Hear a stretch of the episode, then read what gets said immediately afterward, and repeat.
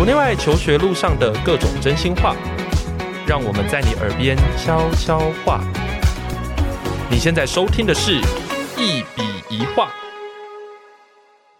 大家好，欢迎回到节目现场，我是赖老师。科学呢，是我们在学校的学习里面，就是你一定会碰到的科目。从小的时候就有数学啦，然后到了国中的时候呢，你还可以看到所谓的理化。那这个学科学对很多人来讲当然很有趣啦，但对很多人来讲也是一场梦魇，就像是我一样，我就觉得学科学是很困难的一件事情。不过呢，因为我身边就是有非常多优秀的朋友，那我今天就特别邀一位朋友呢，来跟大家聊聊学科学这件事。这位朋友呢，就是大有来头，因为他是台湾的国际科奥的金牌选手，曾经，而他目前还在教育的第一线。他今年呢，就是名师出高徒啦哈，他今年也有带出一个国际科奥的金牌这样子哈。那既然履历这么的丰富，战功如此彪炳，那我当然就是要邀请他来跟大家讲讲，就是学科学这一件事。让我们来欢迎学儒，Hello，Hello，大家好，我是廖学儒。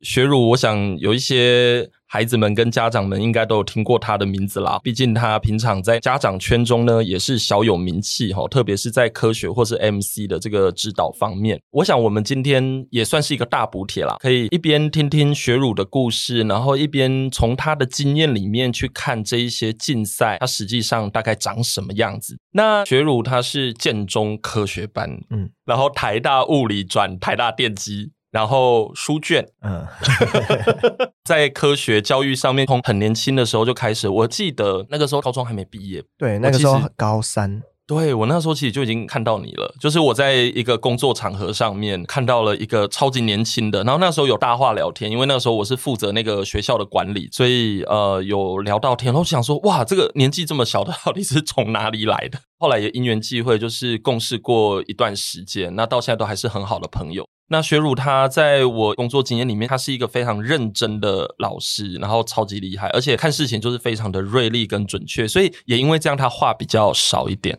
就是说，因为东西都讲得很准确，该讲的都讲完了，一针见血，跟我这种话痨的人就是比较不一样。我这样介绍算是完整吗？可以，可以，可以吗？你有没有要补充的？应该没有，这样就没有要补充了。好哦，好，那其实我个人比较好奇的点啦，哈，是说，因为我当然知道说你的科学能力是表现的非常好，那你要不要简单的讲一下，你从小是怎么去确定或发现？自己在这一方面其实应该表现的还不错，然后还蛮有天分的。应该是小学的时候，应该就知道自己的数学能力蛮好的。嗯，因为小学的时候有很多的数学竞赛，对，然后那些数学竞赛都有奖金，所以就会到处去比赛，嗯、然后就会想办法拿一些钱回家，这样子。对，拿一些钱，所以你是什么钱鼠嘛？对，就是去赚钱。像我现在有在指导一些小学生，就发现哇，他们补了很多数学。你之前小学阶段去参加那些数学竞赛的时候，有去补习吗？诶、欸，我那个时候家里附近有那种很小很小间的补习班，嗯，然后基本上就是假日可能下午或者是晚上，我爸就会把我丢过去那边，然后可能就是觉得你太吵了嘛，然后可能就晚上十点才会回来这样。哦，假日吗？对，有时候，所以它是一个托儿所的概念，有点像。可是那边有蛮多学生的，然后其实没有在上课，就只是一直在写题目。哦，如果假如说你遇到不会的，那怎么办？哦，那当然还是有老师。哦、嗯、OK。如果假如说你不想练题呢？啊，也可以在那边玩，也可以在那边玩。那个是一个夫妻开的，对。哦，所以是托儿所，诶照顾年纪比较大的托儿所。那时候可能小三小四吧。哦，OK，所以那个时候的那一群学生也都是小三小四。对。哦，所以这样就可以玩在一起。嗯，所以你是练题的时间多过于跟别人玩，也有可能反过来。就是说那个环境，它某程度上有支持到你啦。对，我觉得那个环境还不错。哦，你觉得不错的点是？因为其实身边跟我们一起玩的人都是很喜欢数学，然后数学也很好的。你怎么有办法去找到这样的玩伴？没有没有，是在那个补习班认识的。对哦，是很刚好找那个补习班的人都是喜欢数学玩在一起的。对，应该是因为我小学是念某个公立国小，然后我们那个国小就是很一般的，没有什么数理自由班，嗯，但是其他学校有。然后那个补补习班就专门收其他学校的数理自由班这样子。哦，是一个大染缸的概念。嗯、对，因为我有在那个培训奥林匹亚的话，其实会很清楚，就是环境其实蛮重要的。比如说你从小一直到中学阶段，哦，所以有这样的一个环境呢。小时候，嗯、那你家呢？爸爸妈妈会不会针对你的学习给你比较多的引导？应该没有，我只印象 讲的。我小学的时候家里都在打麻将，哎，麻将也是一个非常数学的东西，应该是吧？对。因为我不会打麻将，但是我觉得他应该是蛮数学的，就跟我对数学的认知一样，就是我什么都不会。所以你在那个环境里面，那他会比如说安排你跟他讲说，哎，你这个时间点要去比赛啊，干嘛？他会特别跟你们讲这些事吗？还是你是从朋友那边听来的？这些比赛资讯应该都是老师才会知道哦。嗯、OK，然后老师说有钱可以拿，那你就去，然后就去了。哎，那个钱对小学生来说都蛮多的。那个时候是多少啊？可能第一名都有到一万，然后第二名可能就五千这样子，所以钱是你努力的很大的动力。所以那时候有拿到一万五千这样回家。对，就是每年可能参加个几个比赛，然后这样拿一拿，拿一拿，就是每个月的零用钱在两三千就有了这样子，嗯、另类的赚钱的方法这样。所以你小时候的时候没有觉得说，比如说你在班上跟老师学习的时候，你觉得自己跟别人有点不太一样吗？还是说你是完全就是靠竞赛去掌握到自己？好像真的表现得很不错，这样。其实从小应该就知道自己的数学还不错了。哦，就是跟其他的同才比起来。对，OK。那那个时候参加什么样子的数学竞赛，让你印象比较深刻？小学最主要应该是有一个叫小学数奥的一个比赛，嗯，南山那个吗？对，南山那个。OK，它是九九文教基金会办的。嗯、然后那个竞赛它有蛮多关卡的，有初选、复选，然后选训营，然后有决选。嗯，因为像是给小学生参加的第一个比较大规模的奥林匹亚。对，然后它是主要是比数学，然后最后是去新加坡比国际赛。嗯哼哼。那个时候给你比较大的印象是什么？那时候比较大的印象应该是后来真的在当国手的时候，在刷国际赛的题目会觉得蛮难的。哦，对，他有些蛮创意的一些解法。哦，我想这应该也是很多人的问题。像有时候解数学，我们当然知道可能有一二三四五六七八种，就各种解法这样子，还有什么妙妙解什么之类的。那你平常在算数学的时候，会去追求一些比较独特的解法吗？就是你自己独门的秘籍这样子？可能小学或国一的时候会很在乎这些，就是很中二的时候。对，可是后来就不会了。为什么？因为后来其实你就会发现说，其实能算出来就可以了。哦，就是不用特别去想一些花招。对啊，其实那种东西就熟能生巧嘛。哦，就是你很熟，你就可以想到那些很快的解法。对，哦，所以你的意思就是，如果假如说练习够的话，经验够的话，其实你的解法也会跟着变多。那这一点对于比如说你真的对什么小学说那种那么难的比赛有兴趣的话，这样会有帮助吗？还是说他很看天分？诶、欸，我觉得在小学阶段可能比较看天分一点，可是越到后面的奥林匹亚，可能越来越看努力会比较多一点。哦，比如说。比如说到高中，很多奥林匹亚都是其实蛮看努力的，就是看你有没有平常真的去蹲那些知识点，这样，所以跟你很聪明或不聪明其实没有太大的关系。嗯，我觉得啦，真的。可是你，我觉得非常不准的，因为你是一个非常聪明的人，然后坐在我前面，然后你跟我讲说啊，后面你在靠努力，然后没有靠天分，我就觉得啊，真的吗？没有没有没有，上高中后那些奥林匹亚能当上国手，那些人都是非常非常非常努力的。是啦，当然是非常努力。但是他们也应该是，就是说那个天分占多少？你觉得它是很必要的吗？嗯，我觉得天分它是一个门槛，可是你过了那个门槛之后，嗯、主要都是比努力。OK，这个说法蛮好的，就是说还是有一个条件在那里的。嗯、对，那后面练功就看个人。你国中的时候有去进什么数理资优班之类的？有，那个时候也是我家附近公立国中的一个数理资优班。哦，他的实力好吗？应该算还不错，应该算还不错，就应该也算是新北市可能第二、第三名。你这样讲，大家都知道是谁了 就是第二、第三好。所以其实那个环境应该是有办法让你往更进阶的方向走。嗯，那国中的数理自由班长什么样子？跟现在好像不太一样，就是我们毕业后有改制。嗯、那我们那个时候新北市是一届可能是三十个自由班学生，然后会分布在六个班，然后就一个班五个学生，然后就只有数学课跟理化课会拉出来上。因为我以前是读那个乡下的国中啦，然后当然就是一定会有所谓的好班，嗯、就是说资源基本上就会比较集中在那几个班这样子。那我很好奇的是说，像你们那个时候在大都市地区看到这些资优班，他们的学习的方式是什么？会很填鸭吗？还是他会不会提供一些做实验啊，或者带你们出去看什么东西？会有这一类的教学设计吗？其实我国中的时候蛮混的。所以我也不太记得了，你也不太记得了。OK，好，但是你还是拿到科奥金牌啊？哦，那你是怎么拿到的？那个可能已经是国三后面了。所以你是后来怎样？就是觉醒了吗？后来比较努力一点。大概从什么时候开始努力？应该是国三意识到自己要考高中的时候。哦，所以你等下国一、国二都在玩，然后国三突然间认真。哎、欸，我真的国一、国二都在玩。玩什么？因为我记得那时候什么 校牌一百多，然后我都会跟我同学去比名次，说：“哦，我这是一百五十九。”然后有时候被听到，然后就会有其他人走过来说：“哦，你数字这么大，你是怎么记得你考多少的？” 国中就是呛人的方式就这么的高端。OK，那这样子就让我很好奇啊，就是说大家都知道，就是国际科奥是非常困难的。嗯。你是在一年之内去冲这个东西？那时候为什么会想要去玩这个？是因为要考建中科学班吗？诶、欸，不是，那时候国中的科奥应该就是那个时候奥林匹亚最大的殿堂。嗯，所以其实我从国一应该就知道，但是没有到很认真去努力。嗯、所以你后来是基于什么样的点就觉得说，OK，好，那我要去参加一下？就是一直都有参加，国一期就有参加，oh. 然后国二有参加，然后只是都没有上这样子。哦、oh,，OK，因为那个时候也就是不把它真的当一回事，对对对对，没有把它当一回事，就是去看看啊，认识朋友啊这样子。嗯、你后面是做了什么努力，还是说到底是什么样子的？你知道，就是你到底做了什么事情，然后让你可以一冲就冲到金牌，而且还代表台湾出赛？我觉得这个不好回答。为什么？哦、oh,，OK，好，那我要怎么问比较好？嗯、或者说你挑你能讲的。其实我能讲的应该是我从小学的时候，小学应该就只知道自己数学很好，嗯、对，但是其实不知道自己的科学能力也不错，因为小学其实没有教太多的科学。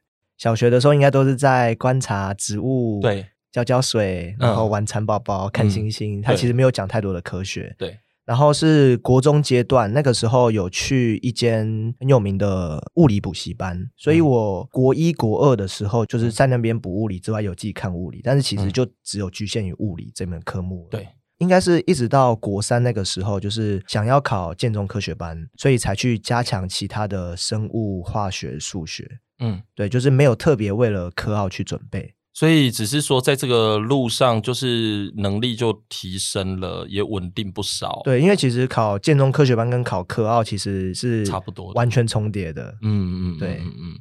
所以你那个时候大概这样子时间是蛮短的嘞，大概可能半年吧。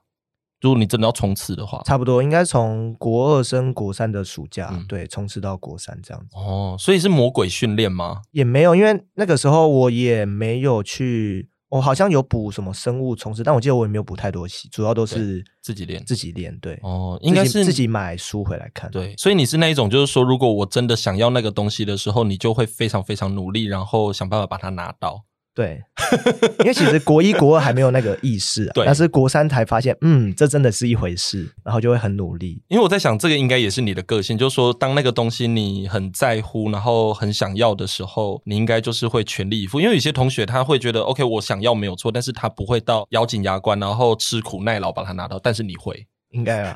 其实那时候真的做很多努力。哦，oh. 对，我记得我那时候国中好像毕业有拍一张照片，就是我写的那个书，它可以这样堆堆堆堆堆，然后就是从地板堆到天花板，地板堆到天花板。国三那一年写过的书。哦，哎，你用的方法跟我一样，不过我那时候是拼那个所谓的机测。我那时候在国二的时候就已经把国中三年所有东西都读完了，然后我国三开始，我就是每天刷题，然后每个礼拜就是刷一本这样子，刷到就是真的没有什么东西可以再刷，然后再回去再刷那个以前的，就是几乎什么都写过了。对，什么都写过。我觉得那个对考试训练其实还蛮有用的，嗯、因为你会发现很多题目写到后来其实长得还蛮像的。哎，那这样子的话，像科奥或者像是建中科学班他们出的题目，你是觉得它是有 pattern 的吗？哎，我觉得建中科学班会考的比较活一点，嗯哼哼，因为建中科学班的题目应该是建中的老师出的，那对每个老师的想法其实都很多，而且我也觉得建中老师都蛮聪明的，所以题目很灵活多端。那科奥就比较不一样，因为科奥应该是大学教授，嗯，大学教授应该平常都在忙着做研究，嗯，应该是时间到了才会，对，嗯，我来想一下，一下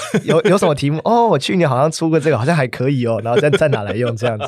我猜应该是这样，对，应该差不多，真的真的，因为我有在那个其他科的事务委员里面，我就知道说，哦，就是嗯，应该差不多，真的，因为大家都真的都很忙。好，那像你刚才讲的那个建中科学班的这一考试，我为什么会问这个问题？是因为如果可以透过大量的练习，然后可以取得一定的表现的话，那就代表说它应该是有一个大概的模式在。才有可能这样子。那那个时候在参加科奥的时候，国家有没有提供什么样子的资源给你们？你说考上科奥国手之后嘛，有考上科奥国手之后，你每个周末都会到师大那边培训，住在师大，然后就吃喝拉撒睡都在那边。对，然后也在那边学习。嗯哼，然后会有大学教授跟一些高中老师过来帮你进行加强。然后还有最多的会是实验。对，哦，实验。哎，在国际场合上面也是考实验。对，而且实验很重。哦，OK，好。我之所以先问学汝这些问题，是因为想要先帮大家稍微铺一个脉络。然后呢，嗯，我现在想要请学汝简单的介绍一下什么是科奥，因为我们刚才已经讲一段时间，但是大家应该或多或少都有听过啦。好，但是呢，为了让大家可以更清楚的知道科奥的内容是什么，哦，那可能请学汝简单的分享一下。OK，科奥它是一个在国中阶段的奥林匹亚竞赛，它是给十六岁以下的人考，所以基本上就是国中。但是因为台湾的那个年龄跟国外比较不一样，嗯、所以台湾它的规定是国一、国二都可以参加。那国三如果你是比较晚一年出生的，你也可以参加。因为台湾的学籍是从九月到八月嘛，也就是如果你国三的时候是属于比较晚的一月到八月出生的话，也可以参加。那科奥它主要是分成初选跟选训营。初选的话就是全国很多很多人，然后会挑三十个人。那这考试范围基本上是数学、物理、化学、生物，难度的话基本上是有到高三。我觉得透过初选笔试之后，他会选三十个人进入选训营。那选训营阶段基本上就是一直在上课，一直在做实验。最后会依据你的理论成绩跟实验成绩取出最后的六个人。其实听起来蛮难的，而且等于是你样样都要会耶。对，因为他考很多，他考每一科基本上都包含了。听起来就是蛮超纲的嘛，就是说他一定会非常的超前。那他其实蛮变态的，对，真的蛮变态。那请问要怎么样才有办法这么的，就是你知道这么的超前？那样的学生通常要有什么样的特质才吃得下来这些东西？首先就是想要参加科奥学生，一定他的自我学习能力要很强，嗯，因为毕竟你有数学、物理、化学、生物四科，嗯，然后基本上难度都有到高三，那你不太可能是透过上课的方式把每一科都学到高三嘛？对。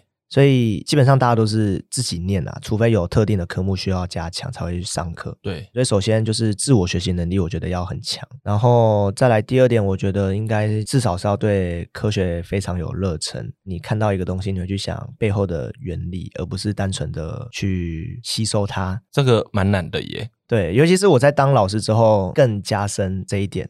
就说你以前可能觉得 OK，这是重要事情，但是现在你就会觉得说不行，就是大家一定要这样子学，这样。对。那如果假如听你这样讲的话，比如说像我们在国中阶段的时候，像生物，我们有需要去念到像 Campbell 这种东西吗？哎，考科奥可能还不用啊，因为到高三而已嘛。Campbell 已经到了大学了。因为我有看到国中生在念 Campbell，然后跟我讲说他要准备科奥。然后想说，嗯，这个有这么的夸张吗？嗯，那应该就是很厉害，很厉害的学生，完全都不懂，应该是。可我猜应该是很厉害了，应该是蛮厉害的，应该是蛮厉害的。OK，总而言之，就是反正它就是一个有点像是测验你基础科学实力，但是它比较往高中端延伸的一个高级的比赛。那台湾在这个比赛在国外的表现大概长什么样？就是说跟全世界比起来，基本上台湾出去应该每年都是第一名，可能偶尔会有例外。因为台湾毕竟算是亚洲区，就是亚洲区的孩子可能就是从小就是学习的比较早，对，所以基本上台湾的学生出去都是拿国际第一，就是团体世界第一。哦，你刚才有提到一个点，我觉得蛮有趣的，因为像上次我在访谈那个曾燕的时候，他有讲到说为什么台湾的地球科学奥林匹亚很强。哦，我也听过，听，对对对对，因为他就说，因为我们台湾的环境就是什么都有嘛，所以这些东西我们都不会很陌生。那你觉得像我们台湾的选手在参加像科奥这些比赛的时候，我们的优势是什么？就天生的优势。天生的优势，第一个是学习比较早，然后第二个是亚洲区的学生比较会考试吗？就是我们的考试训练很够。对，而且我前一阵子在网络上有看到一个说法，我忘了是什么样的脉络，但他提到一个点，我是没有想过这个。他就说，台湾人其实会比较能够去接受一些比较难跟枯燥的东西，因为我们从小时候就是用很多考试的方式在压我们的学习，所以你必然的要针对那个应试的东西去做一些准备。那也因为这样子，就是有那个文化跟那个习惯在，所以我们就会更愿意，或者说有那个条件去适应一些难的东西。你同意这个说法吗？部分同意啦，但是我觉得科奥它本身就是，假如在国际赛的话，嗯、我不是说国内的考试，说如果在国际赛，它其实是考得很活的。嗯嗯嗯，就是它会要你去分析很多嗯很多自然现象，而且有些甚至可能是没有被公认是一个标准答案的，它可能是目、哦、目前还没有解的一个东西。对，那它可能会让你去分析其中的原因。那那样的题目是不会把它放在实验题里面吗？还是申论题里面？应该是放在理论题，对，申论题里面。哦，OK。OK，你刚才有提到那个实验，因为其实，在国中要做实验，其实是一件蛮少见而且困难的事。那那个时候的实验的训练，你们平常是怎么做的？就是你要当国手之后吗？嗯，我觉得当国手前跟国手后，我其实都还蛮好奇，因为就像我讲的嘛，就是学校的资源不一定那么的多，可是做实验你基本上应该要有实验室，而且重点是你在做实验的时候，旁边应该也不会有人跟你讲说你应该要怎么做，应该都是要自己去习惯那些什么显微镜啊、什么烧杯啦这一些。对，我也觉得做实验这个比较难一点。因为大多数的学生不太可能自己买那么多器材，首先家里没有给你地方放，然后再来是这些器材你也不知道怎么保存保养，所以基本上如果在台湾国高中生你要做实验的话，应该都会是去补习班或者是大学实验室会比较多一点。哦，所以外面如果假如说我们要去找实验室，然后来做实验，这样的资源是有的。基本上只有补习班才有，嗯，而且我都觉得那些补习班应该是在实验这门课应该是赔钱在做这件事情。对，没有错，我也觉得。他们应该是拿平常上课赚到的钱来来补贴实验室，因为这个实验真的很贵。可是你们付很少的钱去做实验，对。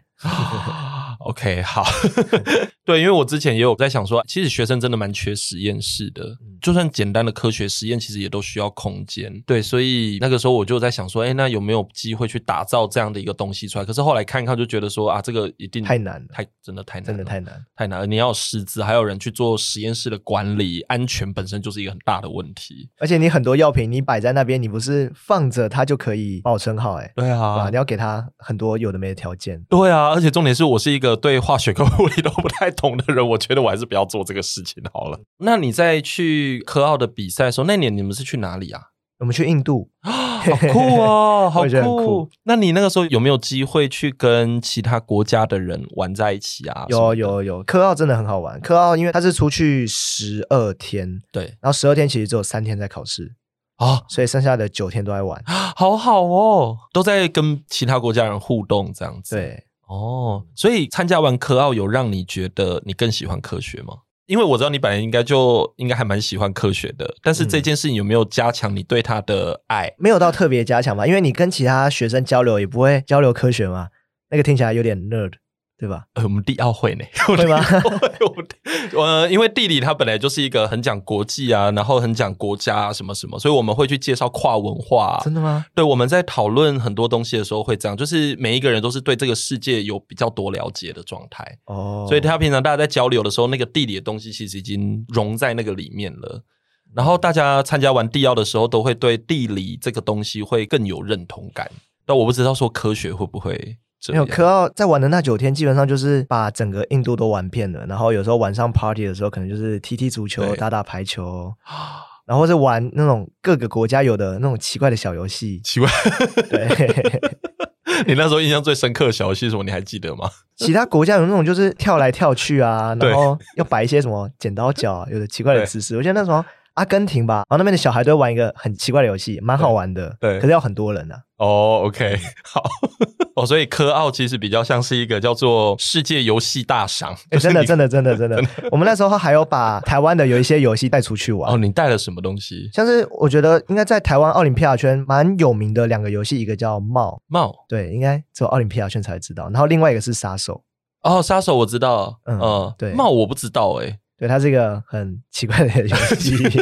好哦，但总而言之，就是我们有做很多游戏的交流，就对了。嗯、OK，那那时候去印度玩，是当地的主办单位就带你们去一些特定的景点，然后会介绍。像我们地理就很 nerd，就是他会带你去野外考察，那真的是野外考察。不会不会，我们都是去什么动物园啊、泰姬玛哈陵啊。哦，就是一些有名的点，对对，就是外国观光客来印度一定要做的十件事，类似像哦哦，有去他们的天文台啦，蛮壮观的。因为台湾应该没有这种东西，据我所知应该没有啊。可是我不是专业的。OK，因为我也对天文馆的理理解没有很多，没有办法判断。但就是说，他还是有带你去看一些比较科学的东西。对，那个是一般人进得去的吗？进不去那种地方。哦，就特别安排的啊，那他很不错哎。嗯。其实它那个就是一片荒郊野外，然后在一个很大很大很大的空地，然后就插几根仪器这样子。对，我想应该也是啦。可是其实我根本就我根本就不知道那个在干嘛，已经忘了。就是去的时候想说，我们为什么要来看这几根柱子？对，就是搭什么三个小时的游览车，然后为了看四根柱子这样。对我我我讲的地理的那个野外考察比较像这样，就比较 nerd 一点。嗯、但总而言之，因为我听到非常多的奥林匹亚的选手，他们觉得印象很深，在这个国际交流上面。嗯，这样，你那时候有交到朋友吗？有，因为那时候流行 Facebook，有在 Facebook 交到几个，可是后来其实没有联络了。哦，就只是 Facebook 上的朋友而已。哦，那你还会看到他们的更新动态吗？会，他们后来都很厉害哦。比如说去了哪里？比如说我们那一届有一个巴西的女生，就是蛮漂亮。嗯、然后后来好像是去 Stanford 吧。哦，所以国外留学了。然后那时候有跟香港几个学生交好朋友，然后他们也都是去，好像有些是念港大，有些是念 MIT 这样子。反正总而言之就是超厉害。对。可是这样听起来好像也跟我们台湾科奥的选手他的走向也蛮像的，啊，就是说其实大家都在非常顶尖的嗯科学类的大学对继续的走这一条路这样子对，所以感觉好像真的 pattern 蛮确定的。如果你喜欢我们的节目，别忘了订阅，这样每一集最新的内容就会自动推送给你哦。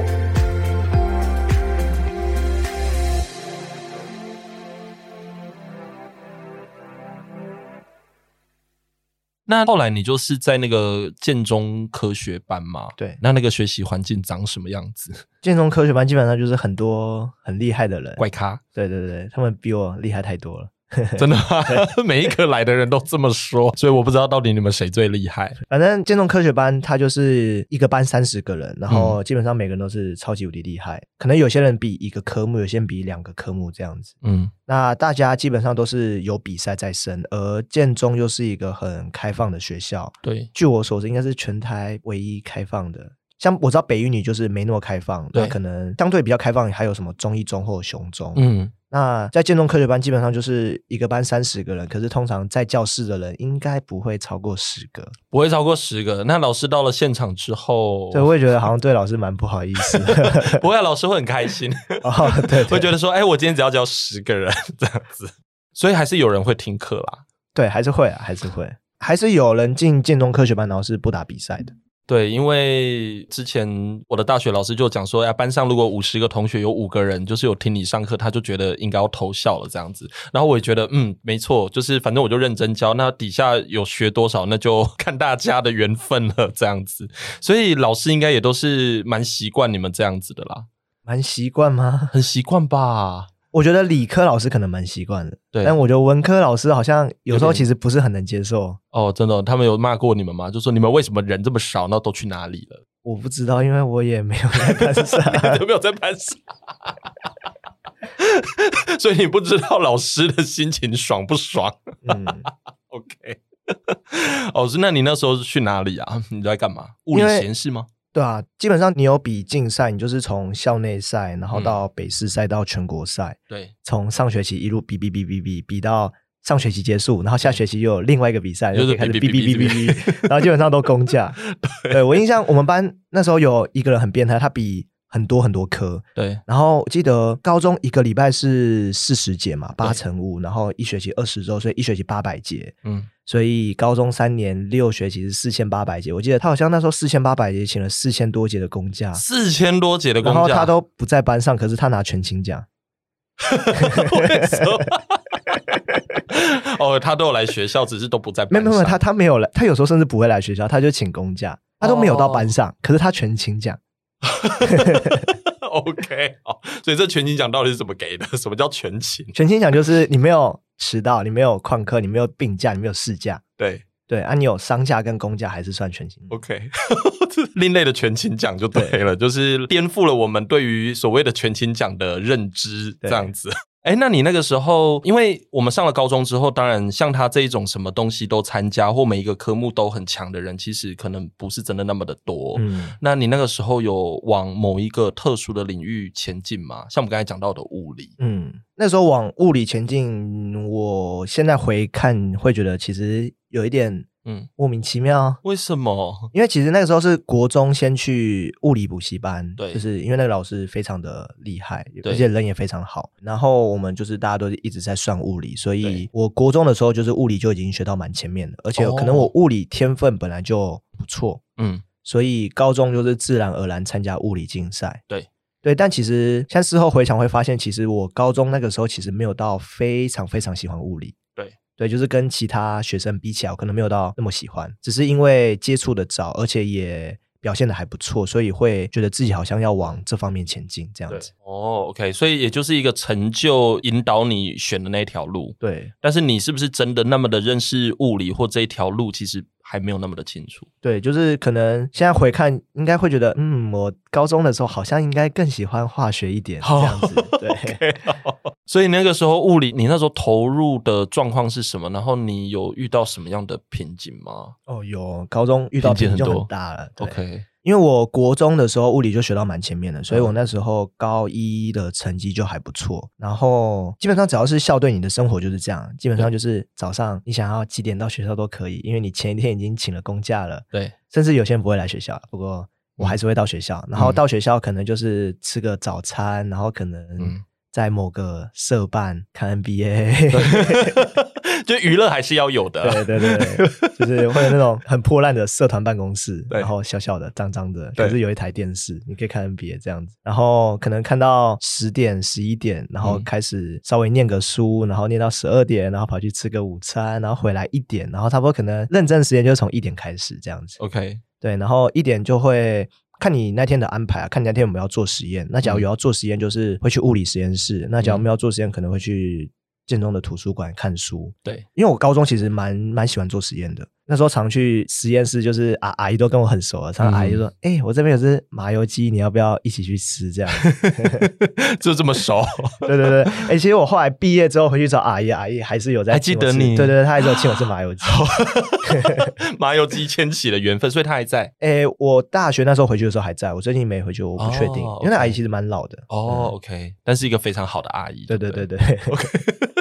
实验室的阿姨，那基本上，假如是自己练题的话，反正就是可能拿国内或国外的一些比赛来练。对，实验的情况会比较复杂一点。嗯，因为虽然建中实验室很大，就是一整栋楼，但是你真的要有很多有的没的器材，其实不是那么的容易。嗯，对，所以那时候其实遇到的困难蛮多，就是有时候你为了要做某个国际赛的实验题目，你可能还要自己想办法去借。那个器材来，哦，然后你说大学的实验室借，有有时候会去大学实验室借，嗯、或者是可能更多有时候会配合那种民间厂商，对，就是他们可能是哇。很善心助高中生，对，有时候会借我们一些实验室 一些实验器材这样子，是。对。哇，所以其实蛮辛苦的。如果你真的要做到很完整的那个练习的话，其实资源的筹措耗费蛮大的心力。对，而且做实验基本上那个实验一次要做很久。我知道各科都有它实验室麻烦的地方，像我知道生物实验有的时候是你做完之后，它可能规定你就是要十四小时回来。对，然后有时候你可能是要抓好那个时间，嗯、因为你不可能十四小时后是半夜，半夜没有人帮你开门嘛，嗯、所以有时候可能是你早上七点过来，然后可能晚上九点。要再弄一次。嗯，那物理实验室有个麻烦地方是，它那些架设器材很复杂。嗯，所以如果你真的要做实验的话，那一次起跳都是六到八个小时。嗯、对，所以你可能要安排你的时间。那有时候中间很饿，你也不能去吃午餐这样子。哦，那听起来真的蛮辛苦的。对，所以你那个时候会那种，比如说什么？把自己关到什么半夜几点，然后才？哎、欸，不会，那个实验室哪有那么晚的？哎、欸，说阿姨要下班了，要下班了哦，好哦。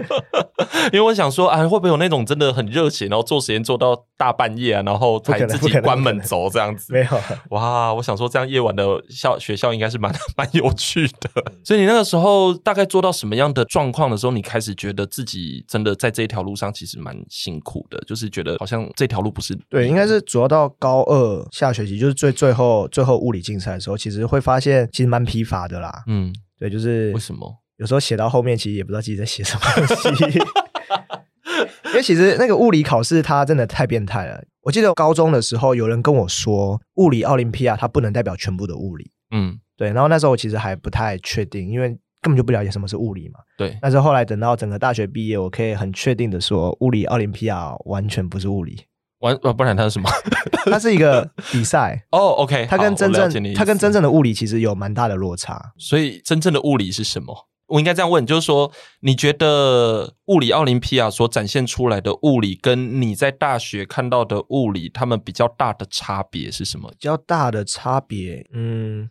大学的物理有更多的部分是在数学的计算，嗯、就是有很多微积分、微分方程一堆很奇怪的东西，嗯、然后还有要写一些模拟程式，对，要去模拟一个东西，嗯，对，因为现在的物理已经发展到它没有理论了，它全部都是根据实验结果来、嗯、来证明一个东西。可是高中的物理奥林匹亚不是，高中的物理奥林匹亚它已经有一个最终的答案了，对，然后它会给你一个一些提示，它希望你要完完全全按照这条轨迹走，然后走到。最终的答案，OK。可是你只要中间的任何一部分假设，嗯，我没有说你假设错，就是你假设的跟出题老师不一样，你可能就得到一个完全不同的解。嗯，那那样的话，可能就不会得到太好的分数。嗯，所以其实比到后面有点像是你要猜测出题者心态。哦，心理学啊，其实 这是一个心理学奥林匹亚，就是就是回头看，其实它不是很好。简单来讲，就是它很重技巧吧。就是很刁钻，你需要去猜出题者他预设这个答案应该要是什么，嗯，这样子，而不是一个比较开放式，就是说我们可以去提出各种不同的解答，然后去探究。对对，我觉得这也很重要，就是对，因为真正的科学它根本就没有标准答案。是啊，就是上大学我才能够理解这件事情。嗯哼哼哼，就是我高中的时候都以为凡事都有标准答案。我不知道，可能是台湾的教育就是这样。对，快上大学之后才发现说，没有啊，每个人的想法都不一样。然后到底谁才是对的？没有，大家都是对的，没有标准答案啊。真的，因为像那个之前真叶有讲到类似的点，他就讲到说，其实地像地球科学，他们其实是非常开放的，其实各种可能都可能是答案。嗯，这样子。对，到大学真正的科学是那样子。对，没有错。我觉得你刚才这边讲的，我觉得蛮好的，我可以理解你的意思。其实就是说，像物奥，它基本上它是一个比赛，那比赛当然就是有它追求的东西，只是它追求的东西不完全是学科的。对对，那但是我们现在在大学，如果你可能够看到，就是实际的这种学习的这个领域的话，其实有很多是它还是会去追求一些知识，而且甚至是没有标准答案的。但重点是我们要提出合理的方法跟概念去解释某一个现象，这样子。应该是这样吧？对，OK，好，因为我知道说你后来大学有转系啦，也因为这样就转到电机了。这个转系是很正常的事吗？是因为台积电吗？那时候应该是高中的时 候，基本上你比物理这一科，你上大学你就会去想，嗯、哦，你要走国外还是走国内？嗯。那通常走国内，你不是念台大电机，就是念台大物理。对。然后原因其实很简单，并不是因为知道电机系在干嘛，你知道物理系在干嘛，纯粹是因为他们两个，一个是第一名，一个是第二名。OK，好。对，其实应该大部分的高中生根本就不知道电机系跟物理系在干嘛。对。甚至我后来我在台大电机系，我也是到快要毕业之后才摸清楚，哦，原来电机系在学这些东西。嗯。所以其实一开始都是有点不知道在干嘛，然后后来才对比较清楚的。对，所以很多人就会觉得说，我有没有可能在选择之前就先对那个东西有很多了解，然后再去选？其实这个好像我觉得好难，我觉得很难，我觉得好像不太成立。我觉得很多东西就是要去试试看。对，我觉得这真的是大家要前进的一个方向啦。因为我知道，像是国外，应该很多人他们都是高中的时候其实就知道自己的志愿。对，那其实台湾人也是啊，台湾很多高中也都知道自己的志愿，可是。你知道自己的志愿，不代表说大学的这个科技是完完全全符合你想要的这个模模样。对，因为每个人想要的东西都不一样，那不可能会有一个特定的系，它完完全就是你喜欢的。嗯、而且你要了解这个系实在是太困难。嗯，对，你不可能到他的系所，然后看一下课程介绍，嗯，看一下哦出路，对，你就知道说哦这个系在干嘛？不可能，真的太难了。因为我自己的方式是先去参加他们的什么，比如说像那时候的台大地理营。我是有先稍微去碰一下，那你那个时候你你应该是修透过修课吧？如果假如说你在大学要了解的话，对，我高中的时候就有到台大修课，嗯，对，我有参加过台大电机营，嗯哼，所以其实我都有接触过，但是其实你还是很难知道它到底在表面而已，对对对，非常非常浅，在表面真的。有些东西真的要身处其中的时候才会知道。我觉得这真的是一个很难的解，而且你也不可能说什么高中生参加什么杜鹃花节就可以知道这件事。对，没错，杜鹃花节就只是派大一大二的学弟妹去比，大一大二谁知道那个科技在干嘛？真的，我觉得那个大概只有说 OK 考试怎么样，然后大概有一个轮廓，一点点轮廓。看得到，但是其实还没有办法很深入。嗯，而有些东西我其实是在研究所做研究的时候，我才看得到的，就地理学的东西。嗯，嗯对，那个时候我才回过头来想说，为什么大一的时候老师们会那样要要要学这个？对对对对，他会去讲那些东西。我那时候真的研究所的时候，我才知道。嗯这个真的很困难。对，那因为我们的节目的时间其实也差不多，不过我还我其实还有很多问题想问啦哈。但就是说，我觉得有一个比较重要的问题是，因为你现在其实也是个老师，因为你自己的整个科学的经历，然后以及你对自我的探索，其实也已经非常多。毕竟我们已经，然后，你已经二十几岁了这样子。那所以我想问一个问题，就是说，你觉得你现在在教学生，包括像之前带那个所谓的国际科奥的金牌的选手，嗯，你在带他们的时候，你觉得学科学比较重要的几个事情是什么？嗯，就是我有带一个学生，嗯，然后我在带他的时候，其实他的数学就已经非常非常厉害了。你说国际科奥金牌对的那个学生，他的数学就已经非常非常厉害了。嗯，可是他的科学他学的蛮少的，基本上就是跟大家都是差不多进度。嗯，可是其实他很聪明，就是说我在教一个团班的时候，然后我已经知道一个式子，它背后我可以讲什么，我不能讲什么，因为我知道一旦讲到特定的什么，那个背后。牵扯到很多高中、大学的问题，就是它可能是一个很复杂、很复杂的问题，所以有时候会刻意避免跳过那个部分，就讲比较浅的东西。对，可我讲讲，然后全班就只有他会举手，他说：“哎，老师，那有没有可能是这种情况？”他说：“哦，嗯，有可能。”对，那这个就是我刻意避免要讲的。那对，因为很多人在学习科学，他们都只是接受，就是老师说这条方程式，嗯。哦，好，我听得懂，好，我理解。可是那个学生他就是听到这条方向，他就说，嗯，那好像应该会有另外一种可能性吧？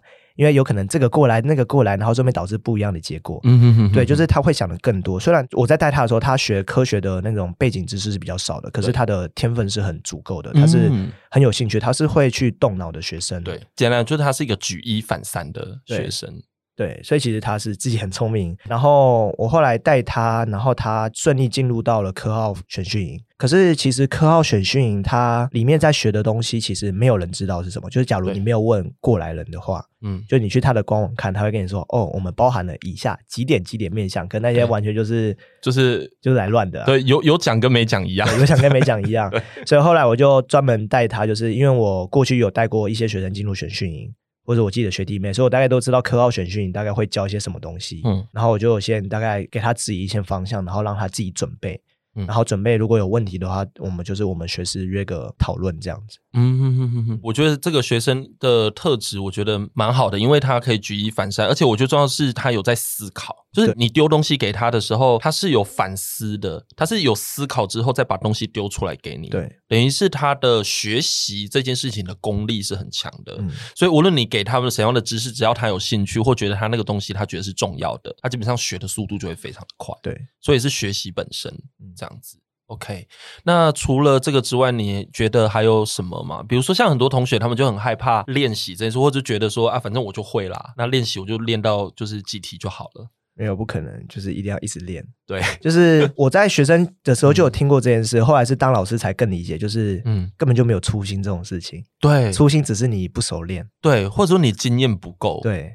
对，而且这个也跟反应速度有关吧。嗯、就是有些东西你真的没有去想、去思考的时候，它其实就是没有办法在应战的时候真的拿得出手。对啊，所以我觉得练习其实蛮重要。因为我之所以会想要往这个方向讨论一下，特别是跟你咨询你的经验啦，哈，就是有个原因是因为真的听到太多的学生，他们就觉得说，我这已经会啦，我就做这个老师规定的作业就好啦。那要考试的结果还是考不好，那到时候才来找老师说，哎，老师为什么我我已经念书了？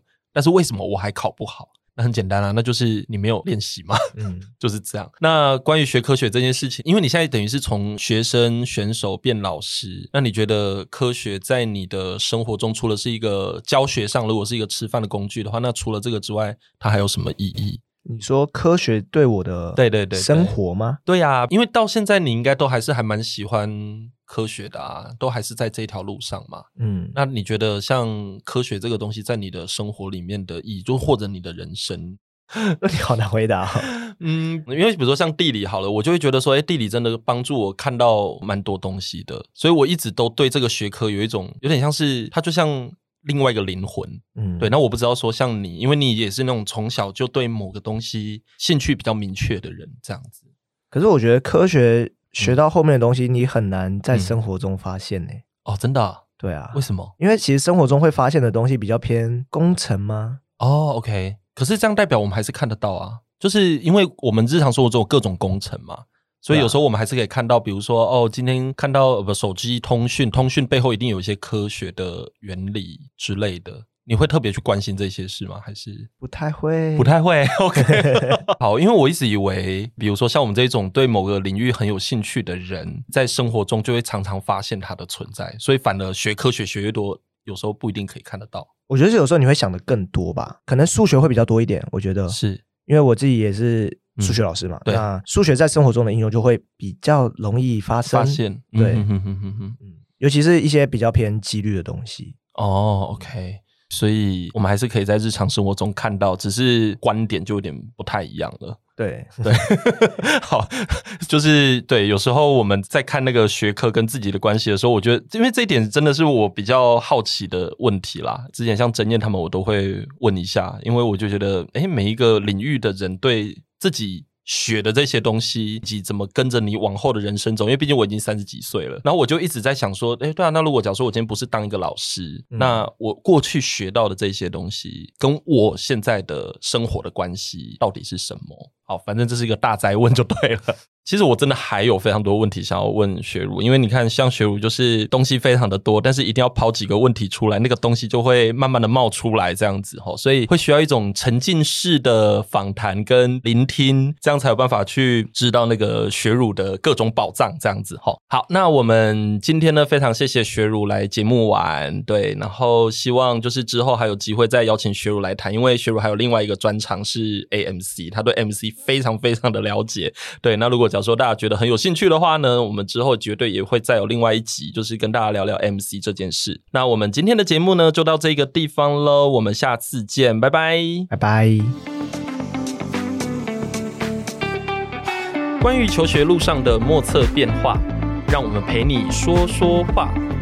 如果有任何关于节目内容，又或者其他国内外教育的大小问题，都欢迎到一笔一画的 Facebook 和 IG 留言给我们哦。